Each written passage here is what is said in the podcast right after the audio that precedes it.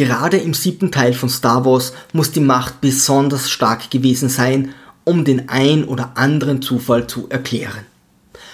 BB-8 bekommt auf irgendeinem Planeten in irgendeiner Wüste die Karte von Lukes Aufenthaltsort und rollt im Sandbiom in eine x-beliebige Richtung. Kurz darauf trifft er rein zufällig Rey, die Tochter von Imperator Palpatine. Finn stürzt in derselben Wüste ab, geht in eine x-beliebige Richtung und trifft rein zufällig auf Way und BB-8. Die drei müssen fliehen und stolpern rein zufällig über den Millenniumsfalken, dem Schiff von Lukes Schwager. Sie düsen los und treffen rein zufällig auf Han, Lukes Schwager.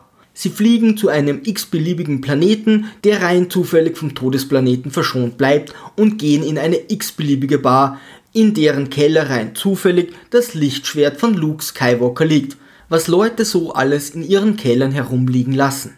Rein zufällig kommen auch gleich alle anderen Hauptcharaktere vorbei und schon kann eine gemütliche Familienfeier steigen. Doch unser böser Ben entführt unsere liebe Way, die jedoch gleich darauf am Todesplaneten wieder entkommt.